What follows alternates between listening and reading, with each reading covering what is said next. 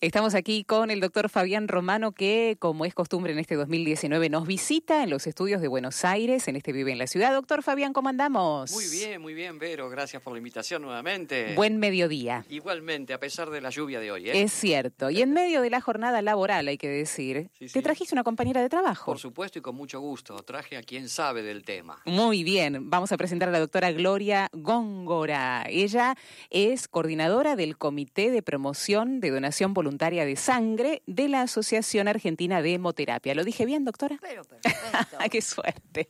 Bienvenida. Un gusto y bueno, muy agradecida por esta invitación, que siempre es un canal que, que nos permite llegar a la gente y es, mm. es, muy importante, es vital para poder llegar con el mensaje. Es cierto, más que nada por este tema, donde la vez anterior hablamos con Fabián, ¿no? De la importancia de nuestra sangre, ¿eh? la función que cumple la sangre en nuestro organismo, que poco se habla o bien explicado como, como lo hizo Fabián para que entendamos cuál es la importancia vital de la sangre, ¿no? Y en esta importancia vital, cuando nosotros tenemos una riqueza, ¿eh? como es nuestra propia sangre, cuando es riqueza hay que compartirla, ¿no es así? Sí, siempre que sea nuestra situación de salud nos lo permita, eh, es, es, un placer, es un gusto, eh, una reconforta al espíritu poder compartir esa salud con alguien que lo está necesitando. Mm. Este es un procedimiento muy sencillo, muy simple. hay muchos mitos al respecto, pero realmente es algo que una persona sana, que nosotros nos encargamos ante todo de verificar que reúne esas condiciones que no van a afectar a su integridad, pueda ceder esos mililitros de sangre que pueden ayudar a otra persona que está pasando un momento difícil eh, durante un tratamiento, ya sea para afrontar una cirugía o un tratamiento oncológico, etcétera. Mm. Ahora hablamos de los mitos, vamos a hablar del procedimiento, pero cuénteme un poco el trabajo diario de ustedes. Eh, ¿En qué consiste? Eh, bueno, nosotros, por supuesto, como médicos estamos evaluando a los pacientes. Nos llegan interconsultas y mm, solicitudes a veces de transfusión que se pueden eh, postergar porque nosotros encontramos algún recurso alternativo, como puede ser administrar hierro o eh, otros este, fármacos que mm. pueden resolver la situación. Pero a veces cuando es un procedimiento agudo, que es urgente, un un accidente, una, una paciente que está dando a luz, eh, diferentes circunstancias en las cuales eh, la necesidad de la sangre apremia, el único recurso que nos queda es la transfusión. Mm. Así que como médicos estamos en la parte terapéutica, que es lo que acaba de nombrar la doctora, cuando hacemos transfusión, pero para poder hacer una transfusión para, para que exista una transfusión tiene que existir un donante de sangre. Exactamente. Indispensable. Claro, también administramos la cuestión del banco de sangre y a los donantes. Entonces tenemos que, y no solo administramos cuando viene la sangre, sino tenemos que promover justamente que la gente done sangre, también como médicos, ¿no? Sí. Ese es un tema eh, que tratamos de, por el cual digo que es tan importante eh, la colaboración que ustedes nos están prestando en este momento, eh, ¿no? Para hacer llegar a la gente la importancia que tiene de acercarse y donar sangre mm. cuando tiene ese momentito que, que puede hacerse en su agenda, ¿no? Es importante porque la Organización Mundial de la Salud lo está recomendando, que todas aquellas personas personas sanas que reúnen de las condiciones necesarias dos veces en el año se pueden acercar a donar.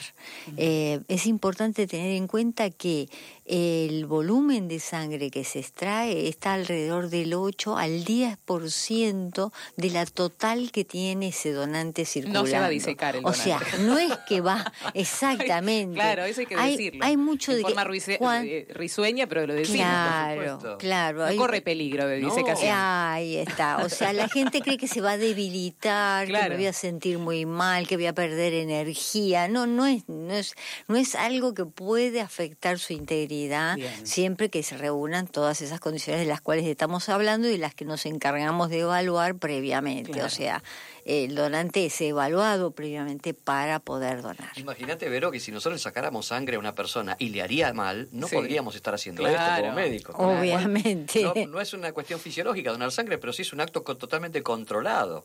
Entonces, este, esto para ya empezar a, desmitificar tantos mitos que existen alrededor de la donación un montón. de sangre. Y aparte, hay que decir dos cosas, perdón, ah. pero la sangre no se fabrica, porque si no, no estaríamos donando sangre. no, no se fabrica, si no, estaríamos hablando acá. Claro, exactamente. O sea, si lo pudiéramos comprar en algún lado, se pudiera sintetizar de alguna manera y comprarlo en un laboratorio, no estaríamos pidiendo a la gente el acto de altruismo, de solidaridad, de compartir su sangre con el otro. Y, y el otro tema que a la gente le preocupa muchísimo es qué me va a pasar desde el punto de vista del riesgo que yo tengo. No hay riesgo de contraer ninguna infección por donar sangre, porque todo lo que se utiliza es descartable o desechable uso de una única oportunidad. Por consiguiente, la persona que dona no tiene riesgo de contraer ninguna infección. Los que tienen riesgo son los pacientes que reciben la sangre aún después de que nosotros la hayamos estudiado, o es lo que nosotros llamamos el riesgo residual que queda. ¿Por qué? Porque justamente como la gente no dona voluntariamente o son muy pocos las personas, el porcentaje que se habla de, donantes voluntarios es alrededor del 30 al 40%. O sea que en su gran mayoría son, son donantes relacionados con el paciente, familiares, el entorno de amigos que se acercan a donar. Pero no lo adquieren como hábito, no lo hacen habitualmente. Entonces no tenemos una población de donantes conocidas, conocida en el sentido de que lo estudiemos con, en forma frecuente y eso es lo que le va dando la seguridad a la transfusión. en general son personas que se acercan, sí, con un sentimiento de solidaridad para ayudar a un familiar o un conocido, pero no lo hacen en forma habitual y reiterada.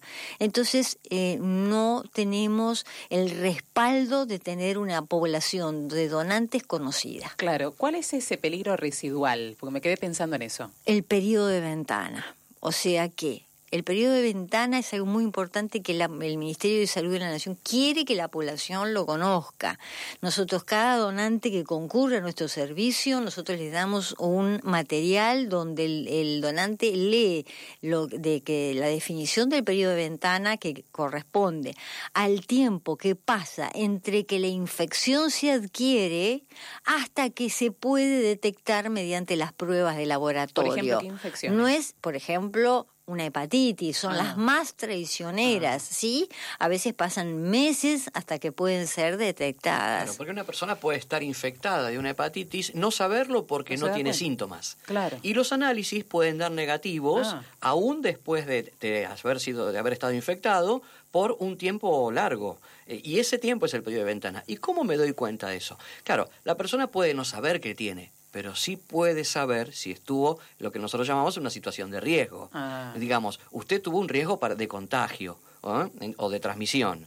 Entonces, nosotros no, no, preguntamos si sabe o no sabe, obviamente. Le preguntamos si, si en el último periodo, porque el periodo de ventana se toma el más grande desde un año. Mm. Si en ese último año tuvo una situación de riesgo como para contagiarse hepatitis. Muchas veces explicamos cuáles son las situaciones de riesgo. ¿no? Eh, cuando hablamos de hepatitis, hablamos de las hepatitis que se transmiten por sangre. Justamente la hepatitis al virus B y al virus C. Porque la, hepatitis del virus A no se transmite por sangre.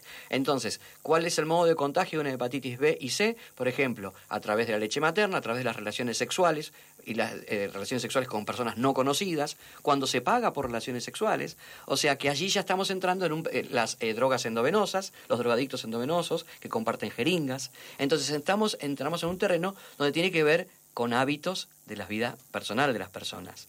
Por eso es tan importante que la gente sepa que no tiene que donar sangre por obligación, mm. que tiene que tener hábitos saludables. A eso nos referimos, por eso la donación de sangre, dentro de todo el proceso de esa donación, tiene varias instancias, uno de ellos acaba de nombrar la doctora, que damos la información previa. Y también hay algo fundamental dentro del proceso de donación, que es la entrevista, que le hacemos los profesionales a cada uno de los donantes en forma personal y privada y por supuesto bajo secreto médico. Y eso se hace en todo el mundo. Bien. ¿Mm? Eh, ¿Qué me van a preguntar? Quizás la persona que ahora dice, quiero donar. Uy, me van a preguntar, ¿qué me van a preguntar? Ah. ¿Eh? Hablando de cuestiones muy, privadas. cosas muy, son cosas muy sencillas. Son eh, sencillas y es confidencial. Fundamental que haya leído y entendido bien la información esta que te mencionaba, que se le proporciona al ingreso, si tiene dudas que las pueda plantear, que se sienta cómodo, este, obviamente es fundamental que la persona se sienta bien atendida y, confortable, que, que se allane la entrevista, ¿no es cierto? Y cuestiones de la salud, cuestiones propias de la salud, diagnósticos de enfermedad, toma de medicamentos, son preguntas muy simples. clínica. Claro, exactamente, es una historia clínica. Es una historia clínica adaptada a ese procedimiento. Y además de esto, eh, obviamente los hábitos. También cuando vamos al médico nos pregunta por los hábitos, ¿no es cierto? fumar y todas esas cosas. Hábitos, cambios de pareja, obviamente eh, las relaciones ocasionales, los cambios de pareja frecuentes. Esas son cuestiones que a veces nos expone a riesgo. Y a veces también la persona al leer esas pautas de seguridad eh, le ayudan a tomar conciencia de que se está exponiendo a riesgos y sirve para como cuidado de, mm, primario de la salud, ¿no es cierto? ¿Hacemos una primera pausa? Tenemos mucho que preguntar. ¿eh? Nos volcamos a los mitos y nos volcamos de nuevo a la importancia de donar sangre, que no se dona solamente un líquido, sino se donan componentes, como nos decía. ¿Aprendió o no? Es como, no, muy ¿Eh? bien, Vero. vamos a aclararlo después, porque se pueden ayudar hasta cuatro personas donando sangre. Así que después de la música lo seguimos aclarando en este Vive en la Ciudad, junto con la doctora Gloria y el doctor Fabián. Ya venimos.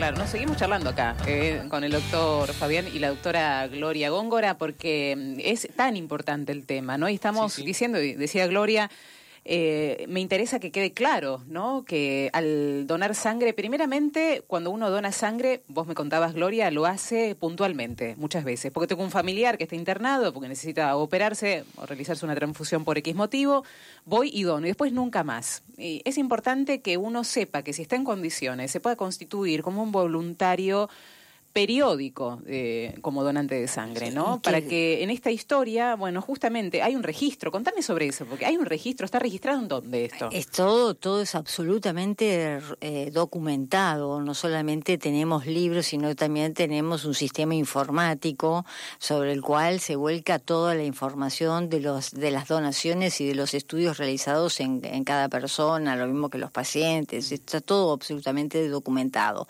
Pero la importancia de lo que construye la seguridad de la transfusión es la frecuencia con la que la persona se acerca a donar, que haya una periodicidad, una cadencia en la donación, digamos. Dos donaciones por año, eso es lo que contribuye, porque en cada oportunidad que esa persona concurre a donar, se lo vuelve a estudiar nuevamente. Si la persona dona ocasionalmente, pasan años y nunca más volvió, perdimos todo el contacto, no hay seguimiento de, esa, de ese donante de sangre. Entonces, con la donación periódica lo que construimos es la calidad y la seguridad de la transfusión que le administramos a los pacientes. Bien. Doctor Fabián, hasta dos donaciones por año se puede tranquilamente donar, una persona puede donar. Se puede, se puede donar incluso más, pero siempre hay que cuidar la integridad del donante. No es lo mismo una mujer joven que un hombre. Sí, la mujer joven sabemos que tiene más cuidados con su peso, las dietas, los periodos menstruales, todos son focos de o vías de pérdida, por lo cual no la mujer siempre tiene menor masa de eritrocitaria, menor masa de glóbulos rojos y más limitada para donar. Pero una mujer en edad fértil dos veces por año puede tranquilamente. Dos veces por año es lo y una persona puede ayudar a cuatro donando sangre. Recordanos ese concepto. Bien, decimos que a cuatro o quizá a más todavía, porque por ejemplo, con cada unidad donada, 480 centímetros cúbicos aproximadamente, sacamos distintos componentes. Sacamos el componente globular, el componente del plasma, los críos precipitados, que es una sustancia que tiene que eh, actuar sobre la coagulación, fibrinógeno específicamente, eh, y las plaquetas. Entonces, esos cuatro componentes nosotros decimos que pueden ir derivados a cuatro personas diferentes. ¿Por qué? Porque le transfundimos al paciente lo que el paciente necesita. Por eso cuando nosotros, este, el equipo para donar sangre tiene tres o cuatro bolsas y las personas miran eso, es importante cuando uno lo está atendiendo, dice, en tres bolsas me van a sacar, no. Claro, me van a sacar todo. Claro, entonces ahí está, otro mito más. Claro, exactamente. Decimos, entonces es importante que le mostremos que está cerrado, que solamente después va a ir a una centrífuga, como si fuera el coinor, les digo yo, donde esto se va a centrifugar y se va a separar por sus diferentes densidades los componentes. Y nunca una persona va a necesitar todo al mismo tiempo. Es muy difícil. Entonces, seguramente la unidad de glóbulos rojos va a ir a un paciente y hay que tener en cuenta que el plasma que nos excede, porque el plasma eh, se conserva congelado en freezers y tiene un año de durabilidad. Eso es otro tema de por qué la cadencia para donar, ¿no?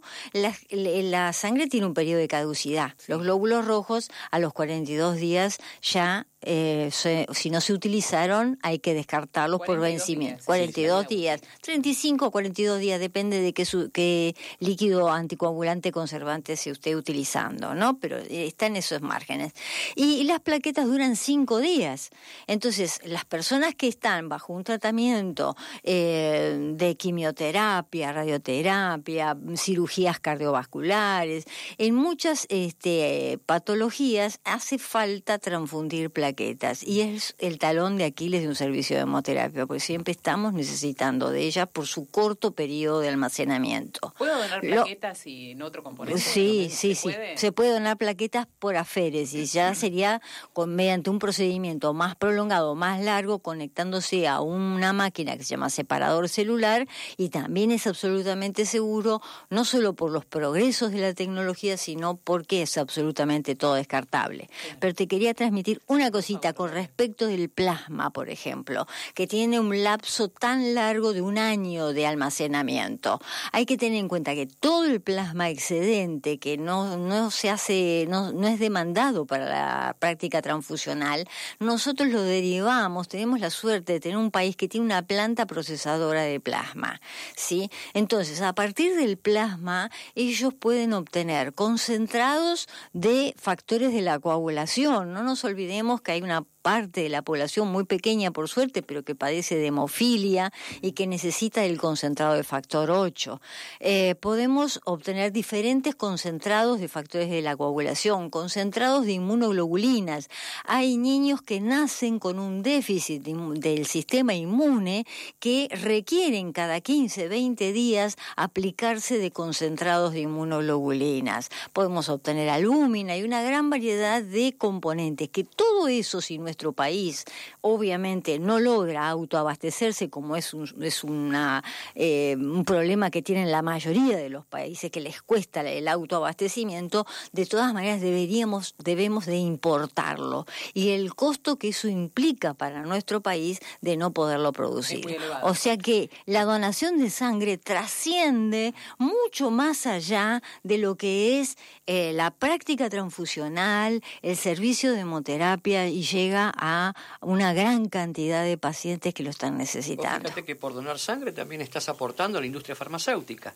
Porque si ese, ese plasma es utilizado para transformarse en un medicamento, como puede ser la albúmina o una inmunoglobulina, un factor de la coagulación, eh, ese plasma que no se utiliza en el banco de sangre y que lleva un periodo determinado eh, estacionado y sabemos que no lo vamos a utilizar, entonces lo derivamos a esa planta que está en Córdoba, que es nacional y orgullo de nuestro país, que fabrica el medicamento. Así que es importantísimo también. Vamos a lo que uno siente cuando dona sangre, dale, porque es otro de los mitos. Uy, me voy a desmayar, me baja la presión que hago en el medio, si me desmayo en el medio, ¿eh? ¿quién me resucita?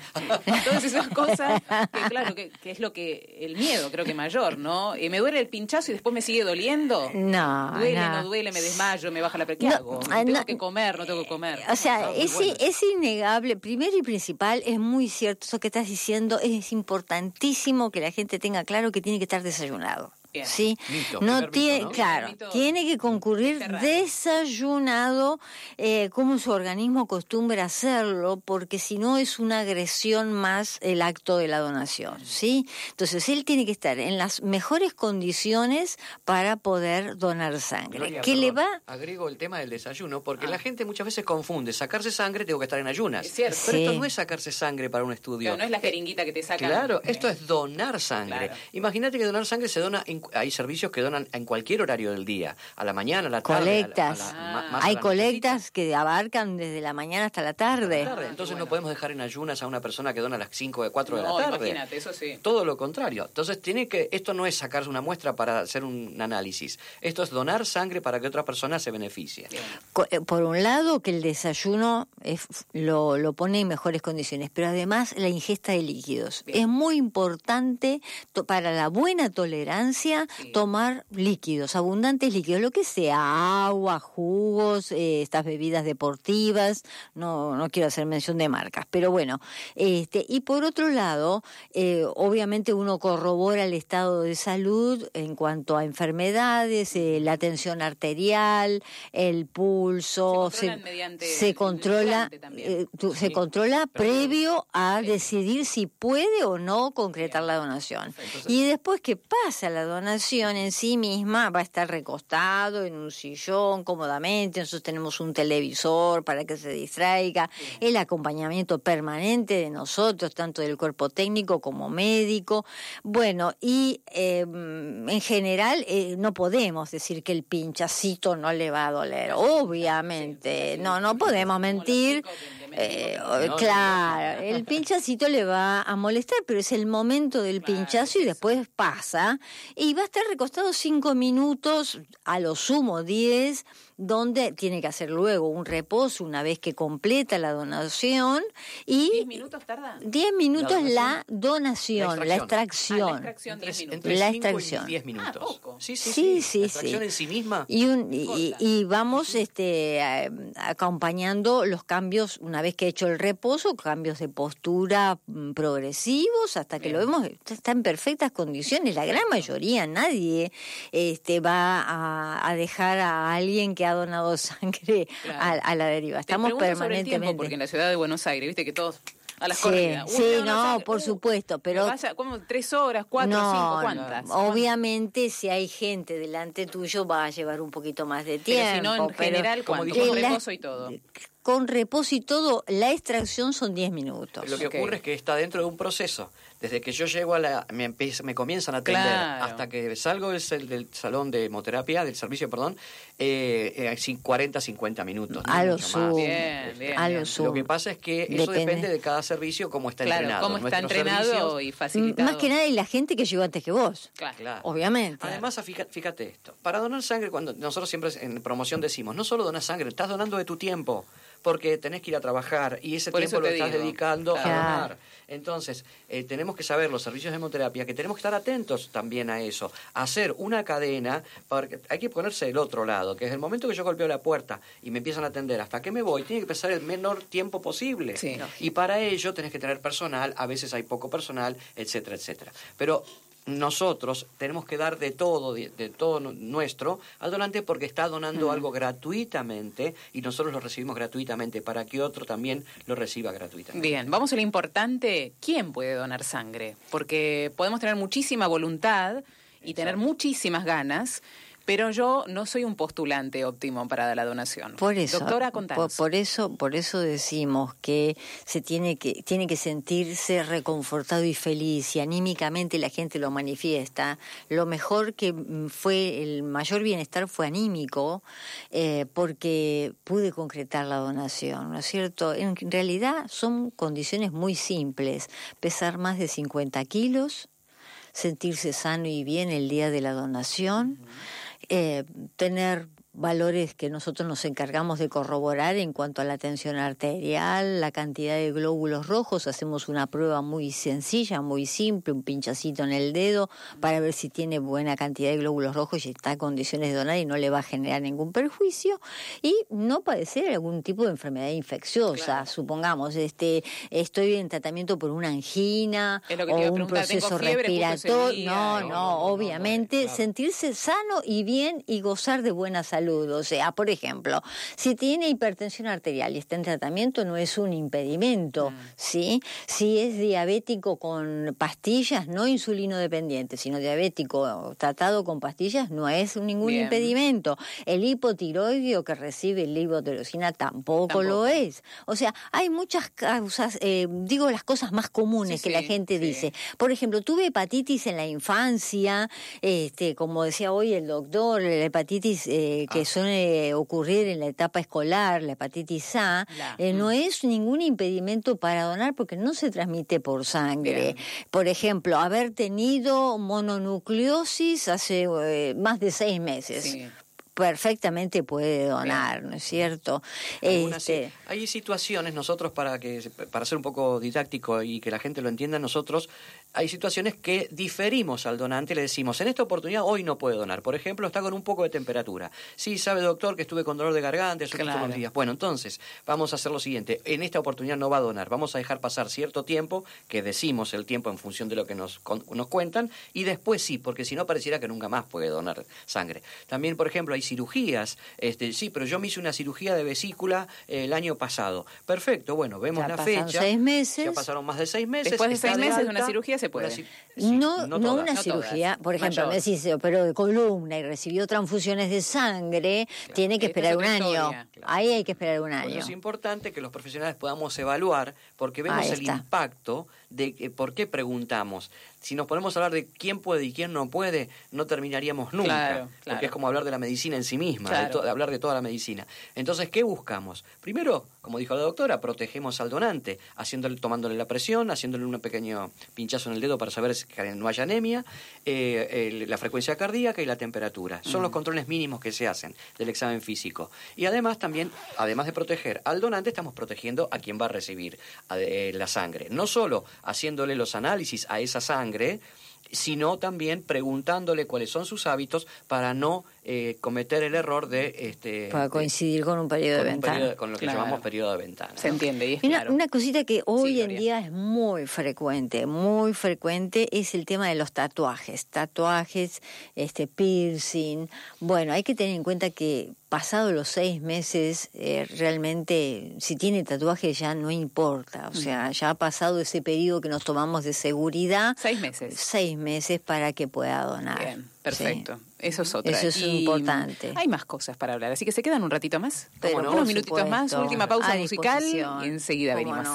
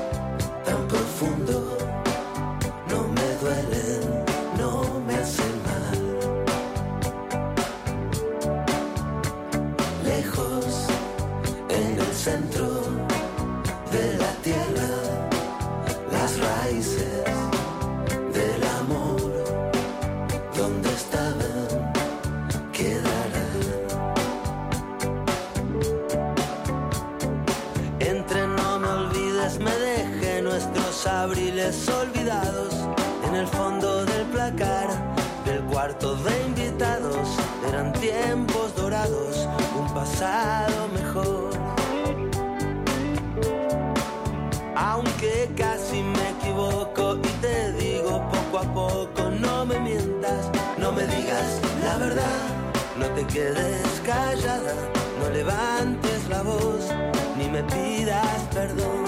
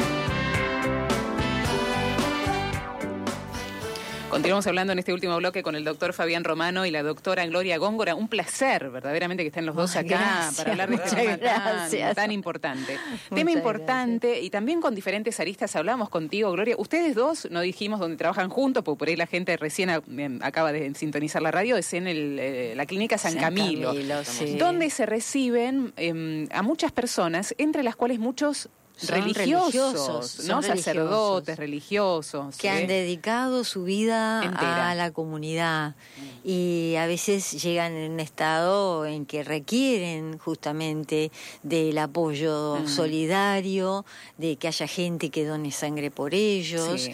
Este, y bueno, a veces nos encontramos con esta problemática, ¿no? De que están muy solos, Sí. de que realmente no, no, no, no está este ida y vuelta, pero que entendemos que no tiene que ver con la sensibilidad o con, sino con la falta de información, Claro. con la falta de información que hay en general en, en la población entera, ¿no? Sí, Fabián. Vos, vos recién, Vero, decías algo importante, ¿no? Eh, a mí nunca me va a pasar, bueno. Sí. Y vos fíjate que la gente que se transforma en donante voluntario es aquella que por en alguna oportunidad de la vida tuvo que pasar por una situación de enfermedad de un familiar cercano y tuvo que ir a donar sangre y conoció lo que es la importancia. A partir de ahí se hace donante voluntario y habitual, porque dice yo que la pasé, que mi familiar necesitaba transfusiones todos los días, todos los días transfusiones de plaquetas o de sangre, entonces, y lo difícil que fue, conozco de la necesidad que es. Entonces es importante que la gente no esperemos a que nos pase. Eh, como decían los colegas, algunos colegas nuestros, es donar vida en vida. Exactamente. A, la- a diferencia de la donación de órganos, de los órganos únicos que se puede donar el órgano una vez que ya la persona termina la vida de la persona, no, no los pares, ¿no? Como el riñón puede ser, puedes donar uno pero te quedas con el otro. Pero donar sangre lo puedes hacer hasta cada dos meses. Vos fíjate lo que es esto. Entonces, eh, tomar conciencia de no esperar a que me pase a mí para conocer de este tema. Y que donar sangre, yo siempre digo y decimos, ¿hace bien? No, no hace bien, porque la sangre se ni bien renueva. ni mal. Ni bien o ni sea, mal. no es algo Claro. que haga mal, Entonces, ¿qué? es No algo que mal. podemos hacer. Y claro, y pero si no hace bien y no hace mal, ¿para qué dono? Porque no dono para que me haga mal o que me haga bien. Dono porque otro lo necesita. Y cuando hablábamos al principio que la sangre no se fabrica, en realidad sí, vamos a, a- jugar con las palabras. Se fabrica, tiene un lugar. ¿Dónde se fabrica? En el donante. En adentro del cuerpo del donante. Entonces, yo esto que fabrico todos los días porque estoy sano, tengo la oportunidad de darlo a aquel que no la puede fabricar todos los días o que la está perdiendo porque justamente no está sana. Es maravilloso. ¿Dónde va la persona? Hago una, una, acotación más. Eh, esto que mm, eh, Fabián menciona, nosotros notamos, por ejemplo, que la gente RH negativo es mucho más consciente del valor que tiene su sangre y más proclive a transformarse en donante voluntario. es un factor más extraño, digamos. Sí, es porque sabe de la importancia que tiene esa sangre que no es tan fácil de conseguir. Claro, ¿Eh? claro, fabuloso. Entonces este, está como más sensibilizado al, al tema. Está buenísimo. Bueno, ¿dónde ir es la pregunta, no? Porque la persona dice, bueno, ya me enteré, ahora con las características que dijo la doctora Gloria y el doctor Fabián, sé que yo puedo donar, pero ¿dónde me dirijo? ¿Dónde voy? Bueno, es muy importante que para que la persona pueda tener continuidad en la donación lo haga en un lugar cercano que le quede práctico y cómodo, o cercano a su domicilio o cercano a su ruta habitual, su rutina, su rutina de trabajo. Eh, nosotros no vamos a decir tienen que venir a donar a San Camilo ni tienen que ir a donar a determinado lugar, porque no es nuestro objetivo es llegar a la población con el mensaje eh, de informar y educar. Todos los hospitales eh, públicos y las clínicas privadas tienen su sector de, demoterapia para, para donar. Sí, prácticamente todos tienen, salvo algún centro privado que quizás eh, tenga solamente servicio de transfusiones, pero es cuestión de acercarse y preguntar. Perfecto, por lo general sí. Entonces, alguno que le quede cómodo, ¿no? Para después tomar este hábito saludable. Exactamente. Para uno, porque no nos hace mal, y para sobre todo los otros que están necesitando de esta vida que yo tengo. El compartir la vida a través de esta donación de sangre, que parece que es, fundamental esto, ¿no? Sí, es realmente muy, muy cierto. Y la gran mayoría de la gente, nosotros tenemos un sistema eh, de mails con nuestros donantes, este, les recordamos, les preguntamos cómo les fue al día siguiente, por ejemplo. ¿Qué te cuentan ahí, por ejemplo, Gloria? ¿Qué te eh, dicen? Bueno, este, más que nada, no quiero pecar de, sí, claro, pero no, la gente, bueno, se siente muy bien atendida, contenida, que fue atendida con mucho afecto, con, con mucho agradecimiento, con mucha contención, este, y, bueno, y, promete volver, y no solamente eso, Voy, a, voy a tratar de transmitir esto a otros para que vengan a donar, es muy importante.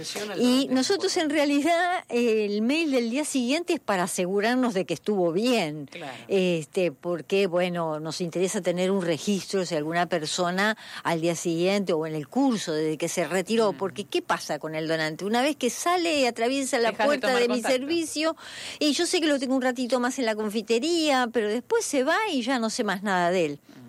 Entonces, por eso al día siguiente le mandamos el mail para asegurarnos que todas sus, sus primeras horas después de la donación transcurrieron bien. Es muy esporádico que alguna persona haya tenido algún malestar, este, pero es más que nada un interés médico ese. este, y después sí, después les enviamos un mail cuando utilizamos la sangre para que sepan el momento en que fue recibir esa información, eh, porque la gente nos suele decir, y uno la da, pero realmente después nunca supo qué pasó con eso. Mm. ¿Qué pasó con esa sangre que yo doné? Bueno, enterate, hoy usamos los glóbulos rojos, recibiste esta, este, como, esta mensaje que te alegra la vida ese día, ¿no? este, lógicamente. Y después, este, nuevamente le recordamos a los cuatro meses, porque bueno, tienen que haber transcurrido dos meses para volver a mm. donar, entonces, bueno, tampoco queremos ser muy pesados y dejamos pasar cuatro meses, este, para eh, invitarlo a que ahora sí vuelva eh, en forma eh, voluntaria a donar. Muy bien. Para aquellos que quieran ir a San Camilo a donar, bueno, pueden ir a Ángel Gallardo por allí, ¿no? Es la entrada. Ángel Gallardo 899. Muy bien. Ángel Gallardo y Olaya, al servicio del Banco de Sangre de eh, la clínica, del servicio, sí, al Banco de Sangre, dije bien. a hemoterapia. Perfecto. Y del servicio de medicina transfuncional, cuyo jefe es el doctor Fabián Romano, a quien lo tenemos en presencia acá. Es un lujo junto con la doctora Gloria Góngora. Gracias a ambos, fue un placer dialogar con ustedes hoy. Vuelvo a decirte gracias a vos por abrir este espacio que nos facilita llegar en forma masiva a la gente. Nos encontraremos próximamente porque este es un mensaje que hay que seguir difundiendo. Por supuesto, y nosotros agradecidos. Será hasta un próximo encuentro.